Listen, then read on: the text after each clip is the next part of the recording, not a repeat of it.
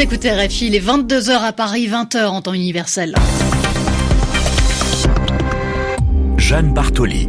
Bonsoir à tous et bienvenue dans votre journal en français facile présenté ce soir avec Zéphirin Quadio. Bonsoir Zéphirin. Bonsoir Jeanne, bonsoir à toutes et à tous. À la une de ce journal, Londres, Paris, Berlin ou encore l'Union européenne appellent l'Iran à relâcher le pétrolier britannique intercepté hier dans le détroit d'Ormuz. Ce soir, Londres se dit néanmoins, dit néanmoins souhaiter un apaisement. La compagnie British Airways suspend ses vols vers le Caire pendant sept jours. Elle invoque des raisons de sécurité. Et puis le Tour de France, deux Français en tête à l'arrivée du Tourmalet. Thibaut Pinot, suivi de près par Julien Alaphilippe, qui conserve donc le maillot jaune. Le journal. Un journal. En français facile. En français facile. Une journée de crise aujourd'hui à Londres après la saisie d'un pétrolier britannique par l'Iran. C'était euh, hier dans la zone du détroit d'Ormuz. Depuis les appels à relâcher ce navire se sont multipliés. Ce soir, le chef de la diplomatie britannique, Jeremy Hunt, dit souhaiter, vouloir l'apaisement, c'est-à-dire la baisse des tensions avec l'Iran. Le Royaume-Uni qui recommande à ses navires d'éviter le détroit d'Ormuz pour une durée indéterminée. Alors justement, pourquoi cette zone est-elle au centre des tensions? Dernières semaines. David Bachet nous rappelle son importance stratégique. Le détroit d'Ormuz, c'est un petit passage de 38 km de large qui relie le golfe Persique à l'océan Indien. D'un côté, l'Iran, de l'autre, le sultanat d'Oman et les Émirats arabes unis, collés à l'Arabie saoudite, à Bahreïn et au Qatar, autant d'alliés des États-Unis, en tout cas sur le dossier iranien. Et au milieu de ces rivaux coule une mer de pétrole. Par le détroit d'Ormuz transite en effet un cinquième de la consommation mondiale de pétrole, un tiers du volume de pétrole exporté par voie maritime.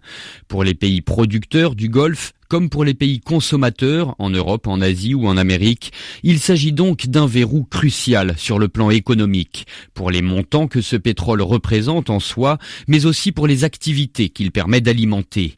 Des oléoducs terrestres existent qui constituent des voies alternatives d'approvisionnement, mais ils ne permettent de transporter que 3 millions de barils chaque jour actuellement, 7 ou 8 s'ils étaient exploités à plein régime, bien loin des 21 millions de barils qui passent chaque jour par le détroit d'Ormuz. David Bachet. La compagnie aérienne British Airways suspend ses vols vers le Caire pendant sept jours. British Airways affirme vouloir évaluer la sécurité de l'aéroport de la capitale égyptienne. Sur sa page de conseil aux voyageurs se rendant en Égypte, le ministère britannique des Affaires étrangères évoque, je cite, un risque accru de terrorisme contre l'aviation. Le retour euh, triomphal des Fennecs en Algérie aujourd'hui, après leur sacre en Coupe d'Afrique des Nations de football. Leur avion s'est posé en début d'après-midi à l'aéroport d'Alger où les attendait une délégation officielle. L'équipe a ensuite paradé, défilé dans les rues d'Alger dans un bus sur lequel avaient été inscrites les deux étoiles remportées par l'équipe, la Cannes 1990 et la Cannes 2019. À Hong Kong, la découverte par la police d'un laboratoire clandestin de fabrication d'explosifs TATP. Les autorités affirment avoir mis la main sur des tracts, des prospectus pro-indépendance. Cette opération intervient en pleine vague de contestation contre l'influence de Pékin sur Hong Kong.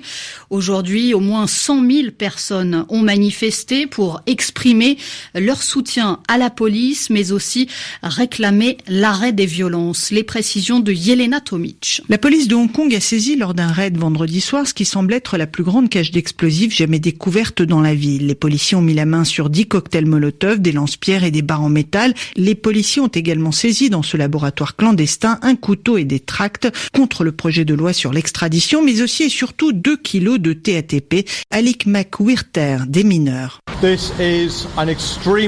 TATP est un explosif extrêmement instable et puissant qui peut causer des dégâts très importants. En raison de son instabilité, il peut exploser à tout moment au contact de la chaleur, d'un frottement ou d'un impact, ce qui complique notre travail pour nettoyer la zone. La police a confirmé avoir arrêté un homme de 27 ans soupçonné d'appartenir à un groupuscule pro-indépendance, le Front National de Hong Kong. Le commandant de police, Tse Chun Chung. Sur la base des renseignements, nous sommes intervenus à Wan. Un homme a été arrêté et nous avons saisi des engins explosifs.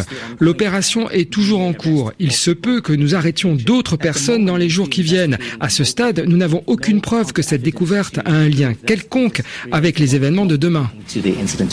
Une chose est sûre, dimanche, les Hongkongais vont de nouveau battre le pavé pour demander liberté et démocratie. Yelena Tomic et une importante mobilisation est donc également prévue ce dimanche. Manifestation d'ampleur de l'opposition dans les rues de Moscou aujourd'hui. Oui, 12 000 manifestants selon la police russe, plus de 22 000 selon une ONG dans les cortèges l'opposant Alexei Navalny.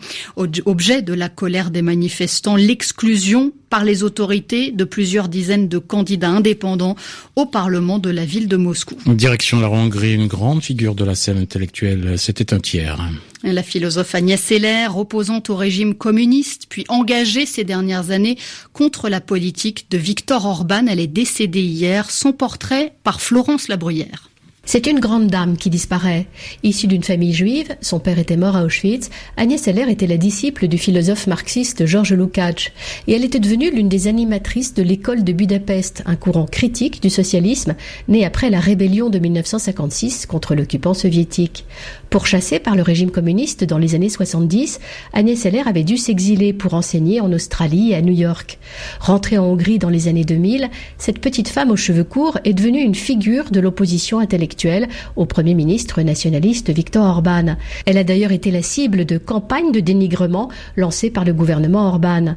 Dans des conférences et des interviews, elle ne cessait de témoigner de son inquiétude face à la régression des libertés démocratiques en Hongrie. Peu avant les élections européennes du mois de mai, elle avait été accueillie au palais de l'Élysée par le président français Emmanuel Macron. Elle y avait parlé de son engagement contre la montée des nationalismes. Florence Labruyère, Budapest, RFI.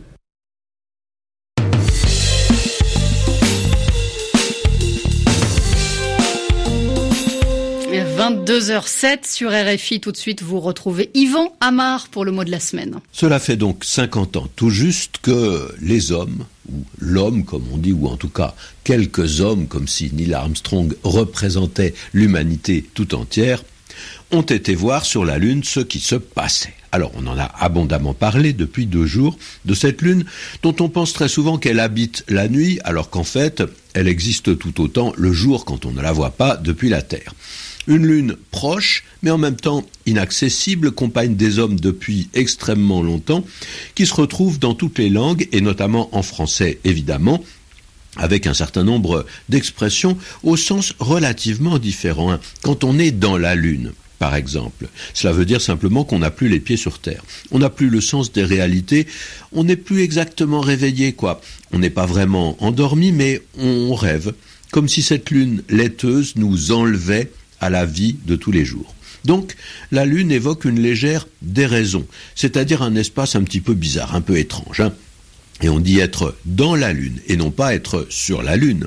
Alors qu'on a beaucoup dit le 20 juillet 1969, on a marché sur la Lune. Parce que d'abord on reprenait le titre des célèbres aventures de Tintin. Mais être dans la Lune et pas sur la Lune, ça évoque un univers qui vous attrape. Alors on se perd là. Et souvent la chute, elle est douloureuse quand on est rappelé à la réalité, quand on vous apprend ce qu'on était censé savoir. Hein. On a l'air bien bête, bien ahuri, comme si on était brutalement réveillé. On tombe de la lune quand on montre sa surprise, parce qu'on découvre quelque chose à quoi on ne s'attendait pas.